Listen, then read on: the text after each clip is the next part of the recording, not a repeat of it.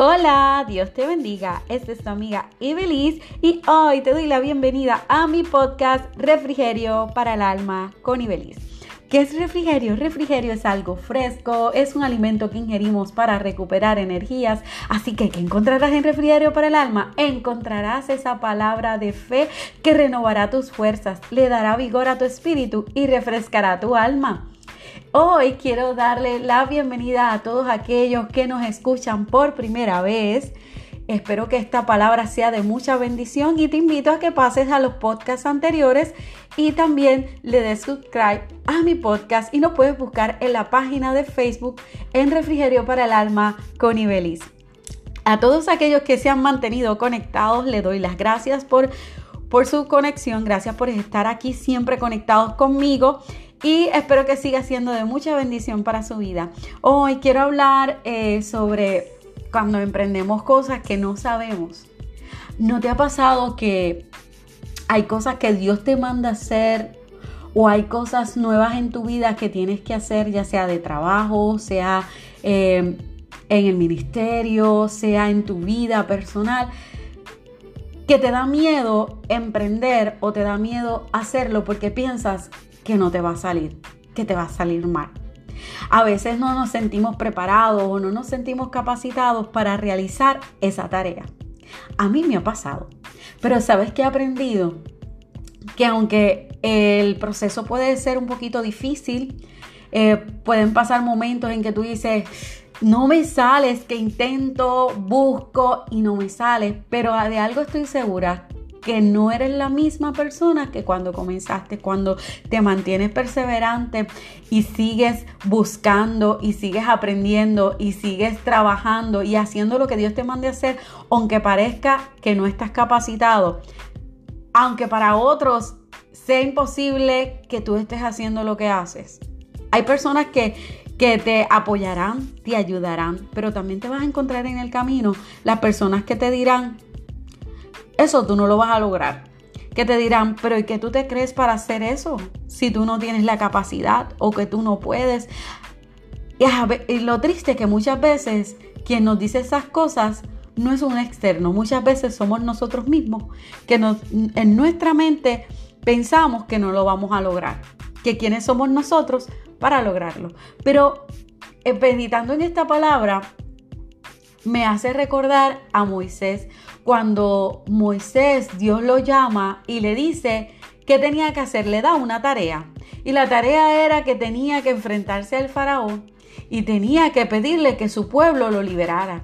Y la excusa de, de Moisés fue, señores, que yo no sé hablar. Y Dios ya había preparado de antemano a Moisés, porque si sabemos la historia de Moisés, Moisés, eh, su madre lo lanza al río fue en medio de un, proceso difícil de su vida. Él aprendió lo que era una vida en, el, en, el, palacio de Faraón. Así que él no podía poner la excusa de que no conocía al Faraón ahora. Él no dudó de Dios, él dudaba de él. Él decía, Señor, es que yo no sé, es que yo no puedo hablar, es que tengo unas limitaciones, tengo unas dificultades. Y la respuesta de Dios no fue, es verdad, tú no puedes. No, Dios le dijo, ¿acaso no fui yo el que di la boca? Y le dio el mandato diciéndole, aunque tú pienses que no sepas hacerlo, lo vas a hacer. Otra historia podemos ver también en Jeremías que Dios lo llama desde el vientre de la madre. Y él dice, Señor, pero es que yo soy un niño, yo no sé qué voy a hacer. Y eso no fue excusa para que realizara lo que Dios le mandó a hacer. También tenemos otras personas como lo fue Jonás, que Dios le da un mandato. Él sabía quién era Dios, pero él no quería, quería obedecer a Dios, porque él no quería que un pueblo malo obtuviera el perdón de Dios. Y hay veces que nosotros sabemos que Dios lo puede hacer, que tenemos la capacidad, pero cuando Dios nos envía a hacer ese bien a las personas que a lo mejor nos han hecho daño o nos han marcado, nos resistimos a ayudar. ¿Y sabes qué? Que muchas veces Dios nos manda en el momento preciso ayudar a esas personas que a lo mejor en tu vida fueron alguna vez de tropiezo. Pero sabes que, he aprendido que todo obra para bien. Vemos la historia de José. José fue un joven que, que fue marcado por su familia, pero no se limitó. Y al final, todo lo que él hizo, lo hizo para ayudar a su familia. Así que yo creo que estamos en un tiempo que lo que Dios nos mande hacer, hagámoslo. Si no sabemos, mira, nosotros le decimos al Señor, Señor, dame la sabiduría y el entendimiento para hacerlo. a mí hay un salmo que me encanta mucho y es el Salmo 32.8, que el Señor dice, yo te instruiré y yo te mostraré el camino que debes seguir, yo te daré consejos y velaré por ti. Esa es la traducción nueva viviente. Nueva versión internacional, perdón. Así que esa palabra yo la he hecho muy mía. Cuando yo no sé qué hacer, yo le digo, Señor, tú me dijiste que me vas a enseñar.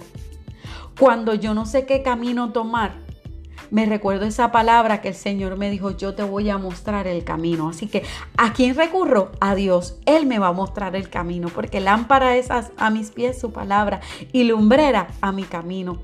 Y Él me dijo que Él me va a dar consejo y Él va a velar por mí. Así que yo debo de estar confiado que aunque venga la duda y la inseguridad a mi mente de que no voy a poder lograr, voy a recordar dónde están mis fuerzas y en dónde está mi fe. Y están en Dios. Así que yo te invito en este día que si tú piensas que el proyecto que tienes es muy grande o que lo que Dios ha puesto en tus manos no lo puedes lograr, no pienses que lo vas a hacer solo, piensa que el que te mandó te ayudará. Así que Dios te bendiga, espero que esta palabra haya sido de mucha bendición para tu vida y sigue adelante y mantente conectados al podcast Refrigerio para el Alma con Ibeliz. Compártelo con otros. Coméntanos en Facebook, en, la página Refrigerio para el Alma con Ibeliz. Si este podcast ha sido de bendición para ti, déjame un mensaje. Eh, déjame saber cómo este podcast ha sido de mucha bendición para ti. Así que que Dios ponga en ti paz y hacia adelante, que tú puedes, porque todo lo podemos en Cristo, que nos fortalece. Dios te bendiga.